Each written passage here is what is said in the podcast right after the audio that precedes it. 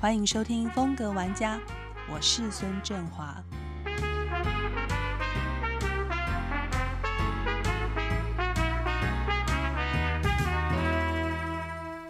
Hello，大家好，今天节目的现场，我们邀请到的是知名的服装设计师窦藤黄与张李玉琴两位好，大家好。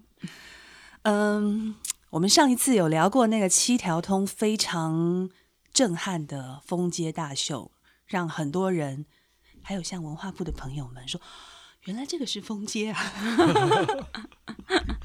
就如果不办出来，其实没办法想象，因为这可能过去有很多的艺术展演，或是各式各样的形式在美术馆，但是一个服装秀发生在一个一个城市的场域，其实对于很多人来说是。没有办法连接，是没有办法想象的。对大部分的人，其实这是真的。不过我也知道，嗯，会办那场秀，主要是因为你们在这个七条通里面有一栋一栋楼，一栋就是一栋楼，一个小小的空间。那不是一个小空间，因为我本来以为是小空间，但是真的到现场，这不是一个小空间，这有一二三三层楼，哎，就一整栋楼。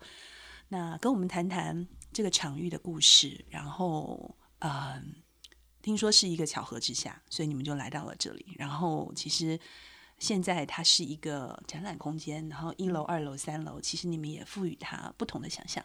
嗯，因为我们呃到了中山区，大概也将近超过十五年了。那在这个地方，七条通有一次我们是呃蛮巧合的机会，看到了我们现在这个。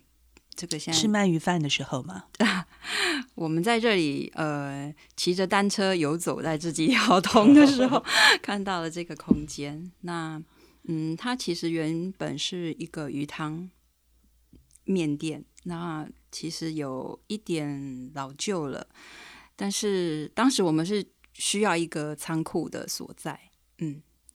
仓库对仓库就是放一些我们的呃道具啊，就是一个服装嘛，就是很多可能店为了一个仓库，然后在西七条通买下一栋楼。那个大家是因为我们很喜欢这个这个环境，对，觉得很酷。这样，因为不管在东京或在巴黎，其实，在这种很古老传统的街道里面，就会有最前卫的东西。因为我们一直觉得前卫，它其实就来自于经典。嗯。一定会从经典里面跟这些时间文化的淬炼里面，才会再加入新元素。嗯，我觉得所有的设计都是这样，然后每个历史的发展也是这样。嗯，只是当然说要把它开成一个店，我们也觉得这个这个地点，我们自己也觉得怕怕的，对每个人来说很奇怪。当时是没有，我们觉得当然就觉得有它的，如果以我们自己来讲，我们觉得很有趣。嗯，但毕竟如果要做成一个零售的空间，它可能考虑到。你怎么跟这些消费者的对话？会不会有人来跟你对话？也许都没有人。对，但我们当然觉得他是这边的人都十点钟才来，怎么办？但我们觉得有趣的事情就是会慢慢朝那个对，我们慢慢朝那个方向去铺梗。但其实也没有给他压力，所以其实一直到现在，我们都没有把它成为一个店。对，嗯，只是经过了大概有经过十年，那我们。我们在二零零三年开了第一个概念店，所以我们觉得一个店一定第一个你必须有某种概念，呃，那当然跟我们的设计的元素一样，就是我们的概念就是把经典跟现代去做混合。那这个店它这个 location 也有这样的味道，嗯，那一直闲置了，就我们慢慢的去发展它。我们觉得说也没有像一个店要把它做的很 fashion 啊，或者怎么样很很酷啊。我们觉得那也不是这十年间我们都没听说，你都没讲。没有人知道，我们只知道你在巴黎有一个店，对对对，也是类似这种小小街道，然后就放了很久，放了十年之后，想很久才开始做，这挺酷的，嗯，也是在今年二零二零年，正好就是嗯，大家就是都留在台湾，然后我们有更多的时间去思考它，所以其实，在二零二零年以前，你们是没有考虑要把它打开的吗？呃，其实有，但我们有一些想法，但这些想法我们。会有那些灵感，但觉得你把它再做一些比较现实的一些推演，就觉得大家不会接受。哦，那一直到二零二零年，大家开始觉得虚拟商店这一点，大家已经都认同了。那我们就觉得这就是我们可能从十年前就在计划的一件事情，就觉得它可以只是一个体验。嗯，然后它不需要在很热闹的街道，但希望大家去那边是有趣的。嗯，然后在这个空间里面，你可能。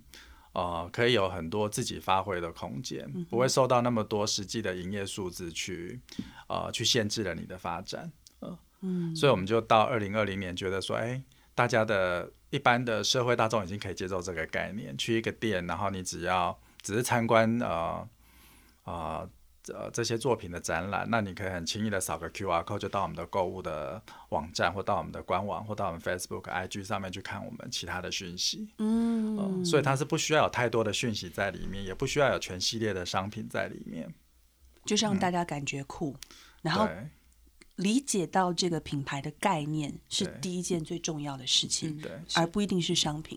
对，嗯，那当然，就这十年里面，我们最原始的概念就希望先恢复房子的气质，嗯，所以我们就把一些啊外墙啊，然后它的窗就早早上啊稍微找一些日式时期的一些建筑的一些元素，然后很就是很单纯的就希望把它的气质找回来。不，大家看的时候觉得很自然啊。以为这些东西一直都存在，可是实际上哪一些东西是你们特别复古把它做回去的？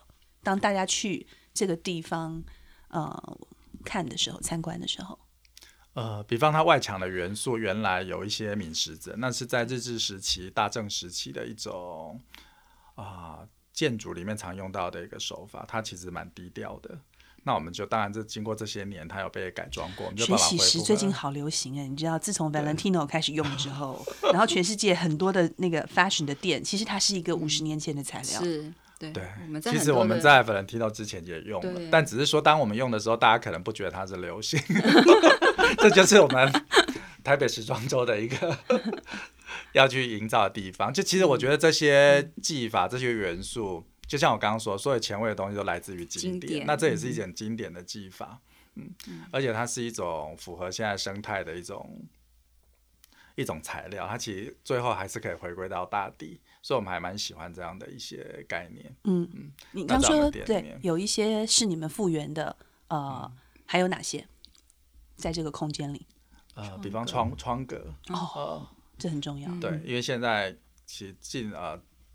前面几年的大家很喜欢大片很透明的玻璃，对。那我们觉得在日治时期的那种有一些木头窗格的效果不错。那特别是在这么窄窄的巷子里面，你的对面是没有街景，或者你的街景可能就是一般人的生活的场景。那我们觉得有了窗格之后，其实可以把这个生活场景做了一个好像套了一个滤镜一样，框起来，它变成一幅画，好像那一幅画里头就是某一个生活的场景，因为有框，它就框住了。对。那你可能会在里面是觉得从过去再去看到现在的对面的邻居的晒的衣服，可是你经过了窗格之后，它就会被套了那个窗格的景。嗯，那在里面我觉得会看起来比较有整体感，安静。对，所以，我们三层楼里面啊，三楼的话，我们就恢复了日治时期那种想象，就是当地士绅的生活的场景。它是一个榻榻米的那种。啊，卧榻，小朋友看到很高兴，对不对？那个地方可以睡好多人，可以在上面玩，它叫通铺，通铺，然后就可以睡二十个人，滚滚滚滚，这样滚过去滚过来的。对，所以我们就去做了那些令草的那种那种榻榻米，对，整整洁马铺了，然后可以在上面展示一些我们很喜欢的经典的东西。嗯，可以展示，然后也可以真的有有一个实用型空间的想象，因为榻榻米是可以。可以睡觉的，所以就会把那个地方赋予了一个感觉跟生活的连接。嗯嗯。那二楼的话，我们就觉得说它呃可以展现一些大概四五零年代台湾建筑的一些磨石子的地板啊，然后那些磨石子的扶把的楼梯。嗯。然后因为刚刚我们提过，这个空间曾经是我们的仓库，所以里面其实堆放了很多我们从各式。各个店、各个百货专柜改装之后的一些剩余的物料，我们就想说，那其实可以废物利用。但以前我们一直没有把这些东西丢掉，我们就觉得它其实都是不错的东西。嗯，只是大家对于旧的东西很会害怕它、憎恨它。对，大家就觉得你怎么拿了个旧道具来？对，可是大家，但因为我们喜欢的东西都是一些。很简单的造型啊，这几何的元素，我们一直觉得它其实蛮好用的，而且不会被时间淘汰，所以它这些东西就一直在我们的仓库里面。嗯，所以我觉得对我们来说，一个很特别的是，这一次的 Open，其实我们没有买太多新的东西，我们就是把原来仓库的东西用心的把它整理跟摆设出来，然后把一些不需要的就拿到四楼顶楼的仓库去，那只留下适合这个楼层的东西。嗯，重新定位它，对。对，然后给他一个新的面貌。就过去已经很多收藏了。嗯对，然后这次在一楼的部分，你们邀请了艺术家进来策展，我我相信应该也是有一些要表达的是是的概念。我们在一楼的话，就是呃，真的就是做了大片的透明的玻璃，让它这个这个空间跟外面其实是融合的。嗯，它虽然有一个玻璃，但是它其实是视觉上是没有界限的。那我们希望它是一个很自由的空间。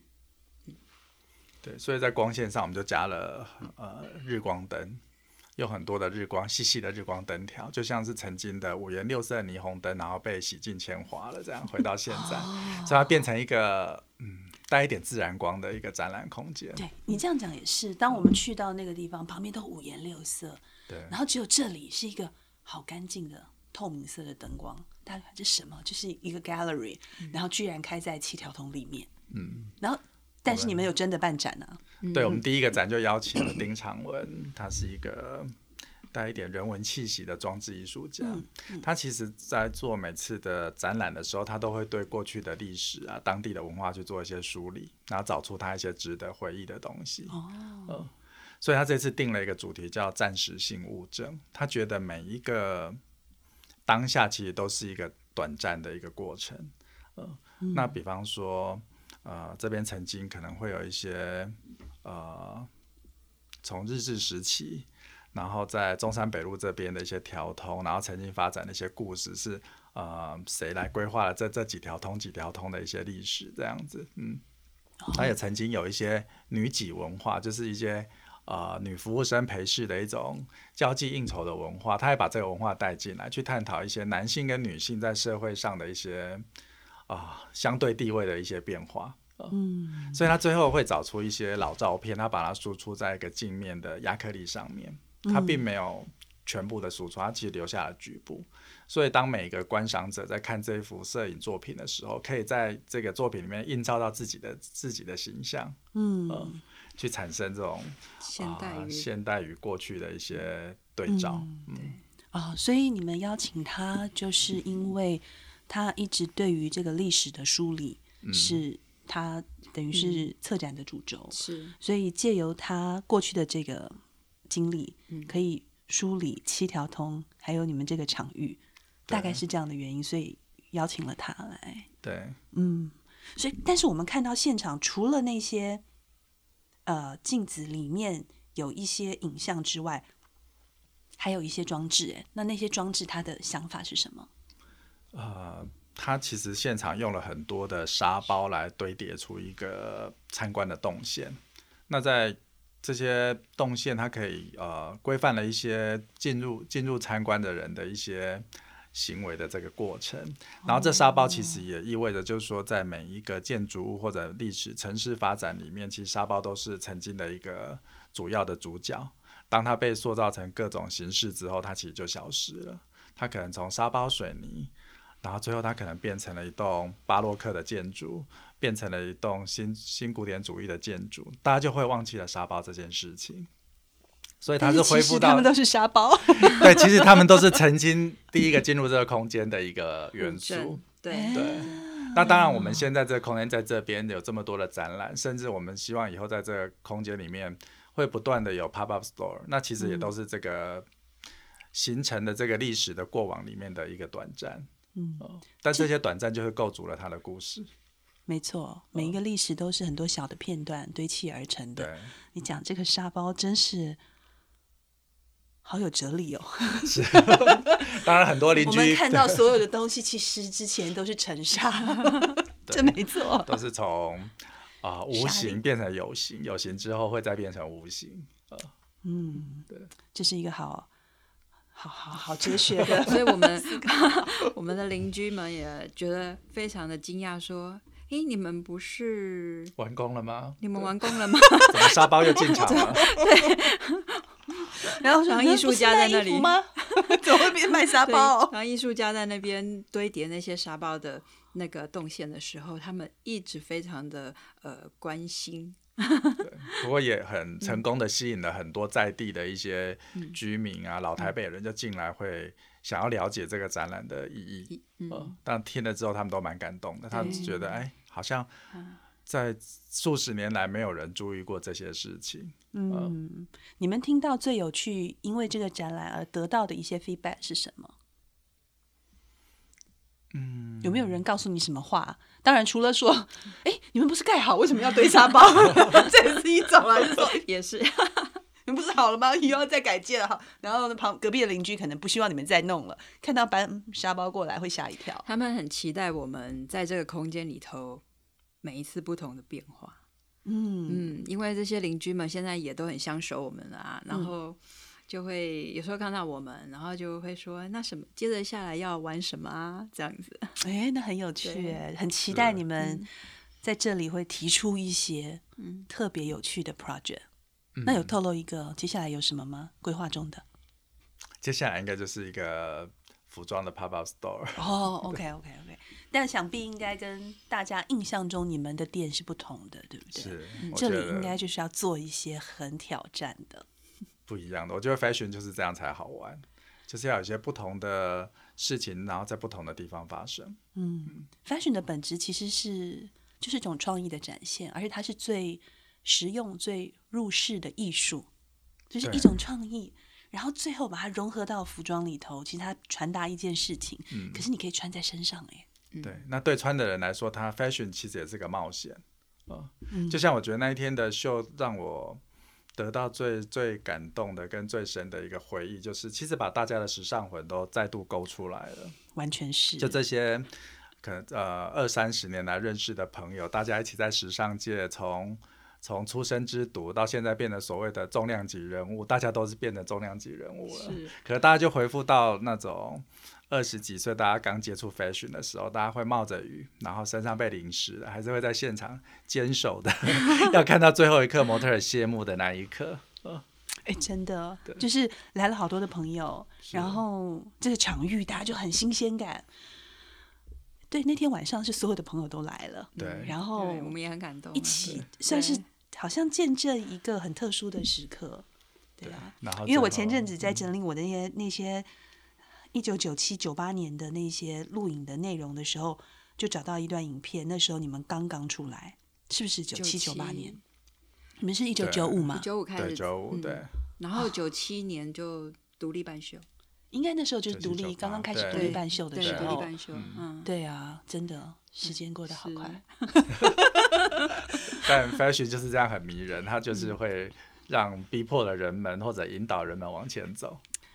速度太快了，因为一年有两次的发表，一定要推出新东西，所以好像都没有时间梳理过去，然后就在赶下一次进度当中，因为一定要往前走，刷刷刷，时间就过了，真的是很快。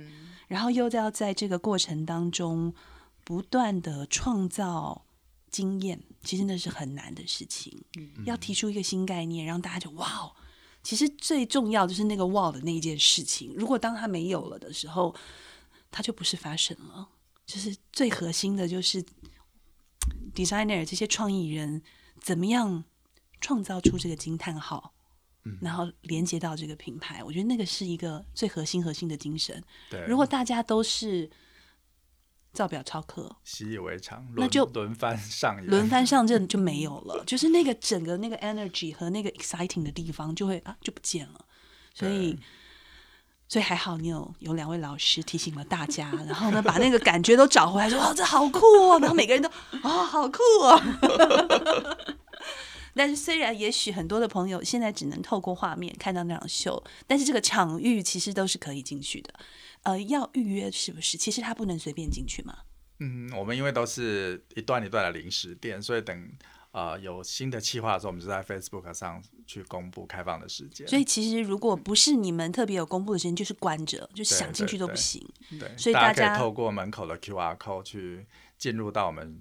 啊，虚拟的时空，然后预约，就是他透过 QR code，大家就会知道说，哦，什么时候有下一档的东西，对，或者是说一定要加粉丝页才会被通知到，是 是是，然后呃，要开放的时候才能进去，有一些很好奇、觉得很有趣的朋友的话，嗯。对，就是还留还是有一个场域是大家随时可以回去的。然后像我们也觉得，啊，进去那个地方就会想起当天晚上的那一场秀，是，对，这个时尚最迷人的地方。那今天谢谢两位，谢。谢谢谢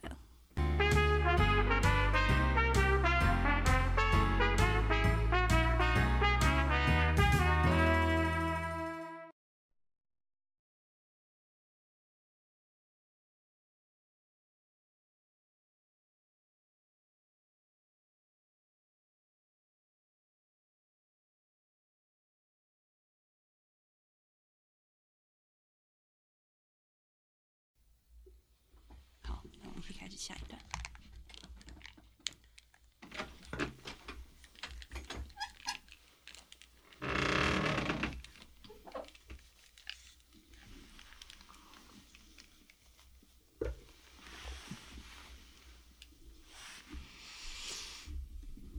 礼拜五要开会，台北时装周，哦，要起来了，起来了。但是你们都会要去接小孩，他在哪一班？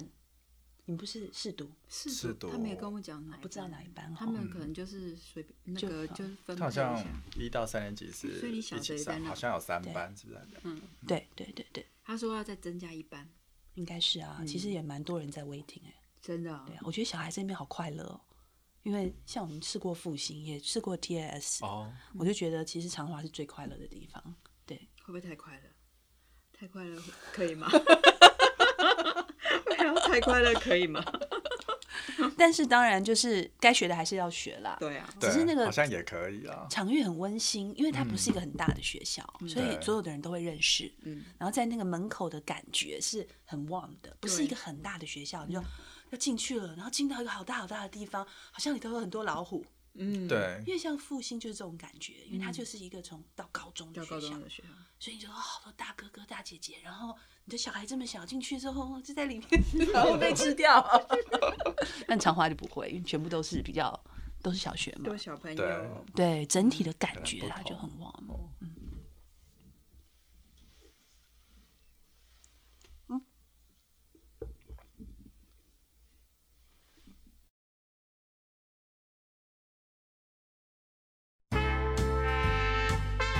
欢迎收听风格玩家，我是孙振华。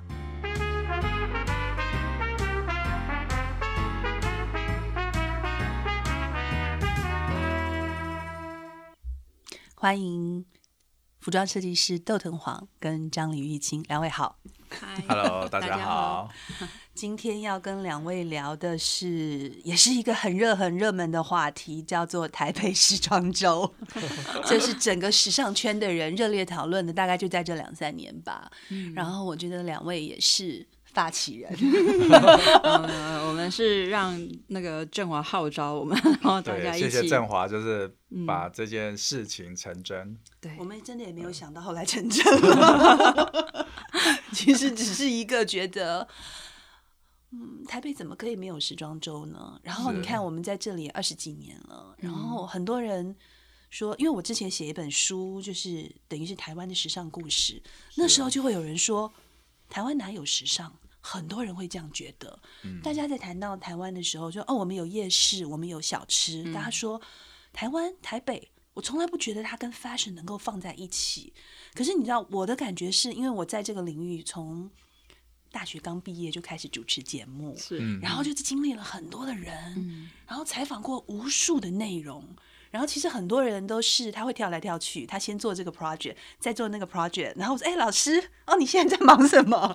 其实就是这一群朋友们，其实台北的这个场域，然后有一些人也经历了五年、十年、二十年，然后作品也很成熟了。然后也很有经验了，那因为这就是我生活的全部。我我因为我就在做节目做了这么久，当人家说台湾或台北没有时尚产业的时候，我就会辩驳，我说不会啊，因为我周围全部都是这样的人。是，然后除了自创品牌，然后也有很多国际品牌，因为我们采访很多，对，然后也有这些外商的经理人在台湾，这些大品牌，LV、香奈儿、GUCCI，其实什么在台湾都有，所以我觉得台湾绝对不可能是一个时尚沙漠。那既然我们有这么多这么多时尚界的人，产业的这个供应链上面的人。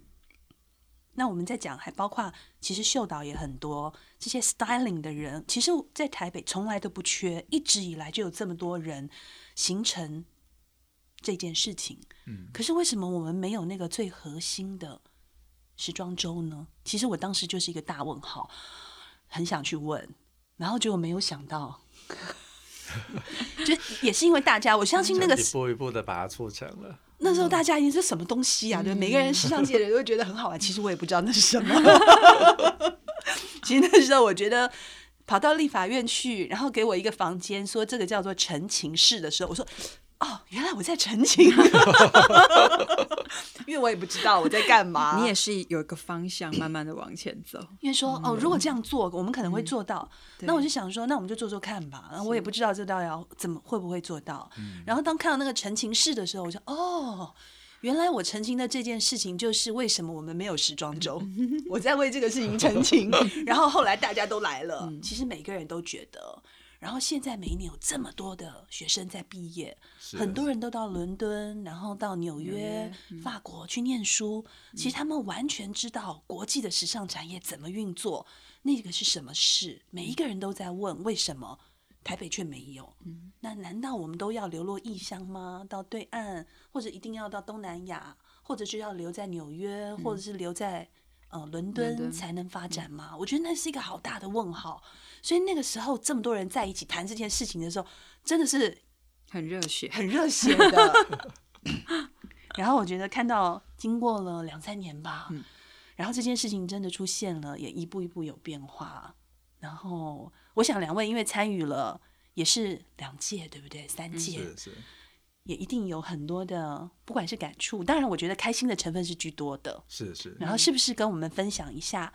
呃，等于算是我想二零，你们第二次参与是二零二零，对不对？二零一九是算是进去的第一届，跟我们谈谈这两次参与台北时装周的当时的想象啊，然后嗯，觉得跟你们想象中的台北时装周是不是应该是这样？其实，在参加台北时装周之前的几年，我们都参加了参加了上海。时装周，因为我们觉得对岸的这方面的时尚工业的发展啊、呃是飞快的，呃非常快速的，而且它市场很大，然后也很多呃台湾的一些呃时尚的工作者也都到对岸去发展，从设计师到秀导、模特儿各种呃造型师，在那边就遇到好多朋友，哎，你也来了，对对对，然后当然我就一直在台湾做品牌嘛，对，然后后来就刚好振华这边促成了台北时装周的的开始。那第一届的时候，我们因为时间的因素，就第一届没有没有参加，那到第二届的时候才参加。嗯二零一九年的十月，嗯嗯，第第二届，其实因为这个还是一个嗯。小 baby，、现在才第三届而已。对。然后马上即将要迈入第四届。对，不过其实，在国际界没有人用届的啦，大概就是讲几年，因为你要讲几届的话，那个巴黎你到底要怎么算呢、对因为它已经就是形成太久了。对，就是用年。呃年，然后春夏，嗯。然后秋冬这样子。那确实一开始对台北时装周会有某种想象，觉得它应该像巴黎、像纽约、像上海，对。但参加了一届到第二届，第一届当然就是有一点惊恐了，因为也没什么经验，然后其实也只办到第二届，然后大家也不知道第三届还有没有。对，但到第三届的时候，我们就觉得，哎、其实跟第二届比，它是有进步的。嗯我觉得这也是其实是每个时装周必经的过程，嗯嗯嗯就是它会慢慢形成一种产业的氛围，嗯然后会把这些专业的人士聚集起来，嗯，然后就像华山论剑一样，大家就会互相的磨练、互相的较劲，之后就会功力越来越强。在第二届的时候，那一届你们想要传达的是那时候那一届的概念是什么？在等于是二零一九吧那一场秀，那一场秀，我们其实是，其实也一直就是维持的我们品牌一直喜欢的这种混融的风格。嗯呃，所以我们把一些来自于社社会上的各种不同的阶层，从富人然后到平民，从工人到贵族，我们希望把这些具象的符号把它打散。嗯，所以我们就希望说，把一些工人身上的一些工装的元素，把它也许变到礼服上去，变到晚装上面去。嗯，因为我们其实喜欢的 fashion 就是属于没有界限的。嗯，就像我刚刚讲的，我们是不喜欢它有框架的。嗯，所以我们就希望把这些元素去做打散。嗯然后把它嗯，那一次的呃主题就是叫做 between 在之间。嗯那刚刚讲的就是这些元素去打散，然后它好像就是一一场呃对于时尚的一个冒险。嗯所以我们在那一次的造型里头，我们就加了一个好像是探照灯头灯的一个装装饰在每个模特儿身上，嗯，就好像是他在探索他的生活，探索他的未来。嗯哎，现在两位怎么分工啊？有没有人就是当你们在做设计，都是一个人在做，还是一个人做一半，还是一个人弄颜色，一个人弄？都有，其实也没有明显的分工。对，对大部分都一起。对，嗯，或者觉得很有说你默契。很客观的看到有哪个缺点应该改善的时候，另外一个人就会出手去改善它，或者进行讨论这样子。嗯，这么多年下来，应该已经没有什么争论了，对不对？就是超有默契的。还是会有了。这个默契就是我们必须要不断的去辩证。对，就像做他们做建筑，他们不断的要去跟自我的辩证。但会不会辩证已经变很少了？因为太理所当然了，还是还是很有很多辩证嘛？现在，呃，当然，我们很多时候，我觉得从以前的服装设计是只只只是单纯的想象啊，然后做一种设计。现在的设计，大家的概念已经提啊、比较进步到，其实跟工业设计一样，要考虑到很多使用者的界面，然后你怎么会呃有哪些地方是做使用者经验的改善，嗯，让衣服变得更好穿，嗯。或者说它在 CP 值方面变得更高，嗯。呃，或者它更好组搭，嗯，特别是在现在网络发达的时候，大家可能需要很快速的变换身份，大家很习惯这样子，所以它的那种可搭配性是很重要的。嗯早期可能都比较呃，怎么讲，就是想要做什么就做什么，比较艺术家。但是现在会有很多消费者功能性的考虑放在里面。我觉得生活的思维也不大一样。早期可能你的品牌，比方说我这一季要做巴洛克，那我可能整个系列就是巴洛克。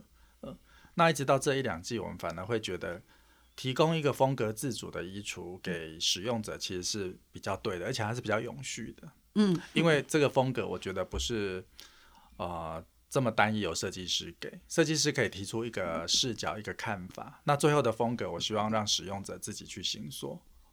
哦这样的衣服比较不会过时，对也不会整套就呃 out of fashion 这样子。现在也很少人会整套了。其实大部分人都在混搭。对对，大家都已经很习惯于自己会去组装。对、嗯对，然后怎么样提供出来，呃，很容易被组装的单品，是是一个重对点。对，刚谈二零一九，那到二零二零呢？去年就是后面有个大的球的 星球，可以这样。那季谈的是星球，呃，因为这时候我们就是比较多的永续的想法了。那我们要在这个宇宙当中，这么微小的我们，能够扮演什么样的角色？这是我们讨论这一季的一个主轴。嗯嗯，当然我们也用了很多，嗯，仍然是对比的手法，比方我们有很轻飘飘的雪纺，嗯，然后跟很牛仔风味的一些单品去做搭配。最不同呢，在这一季就是等于算是二零二零提出的这场秀里头，提出哪些元素是相对过去来说比较新的？嗯，色彩的部分，我们是从比较多的岩石的颜色，从自然的大地的颜色去去找到。除了我们最喜欢的黑白之外，我们就给了一些这样子的一个色彩的选择。然后，嗯、重比较重点的部分就是在呃厚重跟轻薄的单品的组搭。嗯嗯嗯嗯。嗯，就是发型也是很好玩的那一天。哦，对，就是主题是制约、制约与解放，解放其实 就是 一直以来就是我们的风格，只是要对比对比，对对对，因为我们觉得它就是一个生活里面每天每天不管什么事都会遇到的，嗯，这也是一个很哲学的思考、哎、嗯。就是其实我们就在挑战这件事情，生活的本质就是这样，就是在两个两个拉扯之间找到平衡的模式跟态度。嗯，然后发型是觉得呃跟呃造型师讨论，所以我们用了几乎每个人都有假发，然后他是现场即兴的，根据这个模特儿的本身的特质跟他的服装去做快剪。我觉得那天在现场，大家就觉得哦，这个发型就有那个酷感。当然没有办法达到像七条通，因为场域那个巨大的那那种感觉。但是那天那个发型，他说哦，嗯哦，也很就是加分。对，是有一个酷 的 feel 的。对，其实他他的表现还是放在比较前卫的，嗯那个发型其实是比较几何的。对。对，所以这场秀里头，大家看到这些 look 上，应该是要看这些材质之间的对比，然后还有色彩，然后还有你们想传达的那个那个冲突感。嗯对对，我觉得这也是时装周最迷人的地方，嗯它结合了灯光音响跟发型师、彩妆师，然后跟服装。因为其实这些事情是透过呃照片或影片是没有感觉的，因为其实我们每次在现场都知道那个现场的氛围，嗯可是当有时候想要跟一个朋友说哇这个这你要去看。拿起那个影片的时候，其实没有那个 feel，就是人家看的时候觉得这没有那个感觉啊。可是当我们在现场的时候，其实是是有热血的。看到一个秀的，因为它有灯光，再加上音乐是澎湃的，嗯，然后它就是很深刻的会传达出一种品牌的感受。对，对可是那个透过照片或影片，虽然现在技术都很好，可是其实那个就掉很多很多。还是有一点差。看的时候的时间跟空间不同，对它真的是一个时装秀，真的是一个沉浸式的体验。完全是沉浸式的，掉在空间里头。如果你离开了，透过照片或透过影片，其实就是没有办法感觉到嗯那个味道。对，所以其实也是为什么嗯，为什么像巴黎时装周啊、纽约时装周，每年都吸引到好多好多的人嗯去看，所以会让他们的，譬如说旅馆都涨价了，餐厅也变贵了，就创造出来很多城市的产值嘛。嗯，Well，台北时装周办到今年二零二一年要进到第四届，也不能说第四届啊，就是二零也已经、也已经慢慢长大了，过过三岁了，嗯。等于说已经有三个经验了。说一下对未来的期许吧，因为我们相信，我们不希望它是一个会不见的。然后，如果持续要耕耘下去，那就像我我一直很相信，我们有这么多的能量，有这么多的创意人，这个产业有这么多的人才，其实他他一定能够超越，因为这件事情能做，是因为我们有这么多人，然后我们都知道这些能人在这里已经二三十年了，是。很多第一代的人，他就是陪着这个产业慢慢长大，那都在这边。其实我相信这些人会把这件事情 hold 住，可是当然还是希望他要往一个，我觉得那个终极的目标，好像希望是这个台北时装周能够在国际间是有一个影响力的。我觉得这是一个大家最好像，如果到亚洲，大家提到哦，你你一定要去看台北时装周。其实我们有这个机会，当然，因为譬如说日本啊，很多的地方他们都没有那么强盛的那个那个发展的积极企图心，其实首尔是有的。嗯嗯，然后我觉得台北是很有潜力的，但当然，我觉得那个 dream 要做出来。当你没有 dream 的时候，就做不到。可是如果你有那个 dream 的时候，其实这些人就可以把这个事情推到那边。当然，这是我的相信，乐观相信。我们也觉得，特别对在今年啊，经过了这个二零二零的疫情之后，大家其实不会再那么迷信大城市，因为大城市有大城市的风险。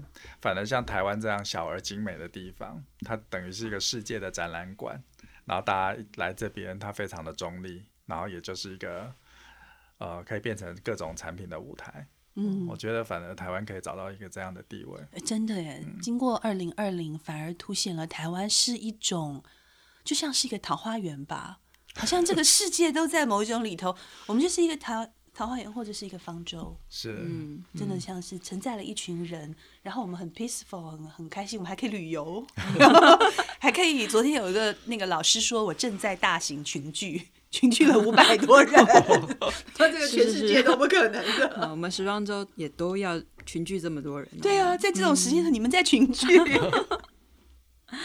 有没有一些对于台北时装周未来的想象？你觉得三年、五年后的台北时装周应该是什么样貌？我觉得时装周它其其实不只是一个表演活动，它其实带动了城市的发展。然后最重要的是，呃，集中了产业的专业人士，然后帮助产业的升级。那当然，在一届一届这个升级的经验里面，它刚就可以缔造出后面比较成功的时装周。嗯所以我觉得它的过程其实是它最可贵的一部分。嗯，那到底以后可不可以成为啊亚洲地区或者国际间的一个有代表性的时装周？我觉得也不需要再去对它太多想象，就是每每一年都要有升级，每一年都要有进步，那自然就会该走到什么地步就会走到什么地步。嗯，务实的务实的，不就是管是亚在亚洲或者在在在世界上，嗯只要是我们这边有这么多的嗯热血的时装人愿意 一起来在这个时间点去投入，那我们就会越来越多的有趣的事情发生。那嗯台北时装周它就会有一个很重要的嗯嗯地位。地位出来。嗯，对，就是就跟自己比吧，对不对？对就是每一次都进步一点点。可能我们因为起步的晚，我们也不能跟邻近比，只能跟自己比。要跟自己比是有进步的。对，而且会让在地的人们人群，他会知道有台呃对台湾的 fashion 有信心。哦，这个很重要哎、这是一个我觉得这是第第一步要做的，而且他也认同自己的 fashion 的文化。其实 fashion 是文化里面一个很基本的东西，大它是家最实用的文化。对，嗯然后大家会注重穿着，然后进而因为穿着，然后去影响到自己的一些生活里面的一些美感啊行为。嗯嗯，是很实际面的。然后台让大家，因为台北时装周等于生活在这个岛屿的这些人们开始意识到说，哎、我们有时装周。然后如果他有机会进来看，或者是透过网络看的时候，其实我觉得对那个下一代，慢慢慢慢，它会产生潜移默化、很微妙的影响。对，大概就不会会像好像三五年前很多人说啊，这个地方有时尚吗？因为当这件事情起来的时候，对这个事情热血的人，像很多年轻人，每一时装周都来了很多年轻人，是，是然后来打卡，然后来来来自拍，就是这些网红都来那慢，慢的就会形成对当地文化的认同。一次一次的，因为这个活动一来的网红就会来。然后网红就有很大的扩散力，然后大家都知道，对我们有台北时装周，它是一个精神堡垒。对，然后怎么样把它堆上去，然后就是然后也要大家有更多人投入这个产业，它就会发展的更好。然后一次一次的进步，然后还是要持续不断的热血，它才能进步。就如同初初的初心一样，希望就是看着，嗯，就是一路要进步下去，不希望看到它停下来，对或者是在某一种状况之下被边缘化了。嗯，那这个事情其实最相关的还是产业自己里头的人，对，然后大家要往前走，热血的往前嗯走，其实就会。当然，如果大家不去 dream，没有想象的话，就停了。可是如果我觉得有想象，有人在讲这件事情的时候，他或多或少都会动一点点。对，大家会朝向那个美好的梦想去前进。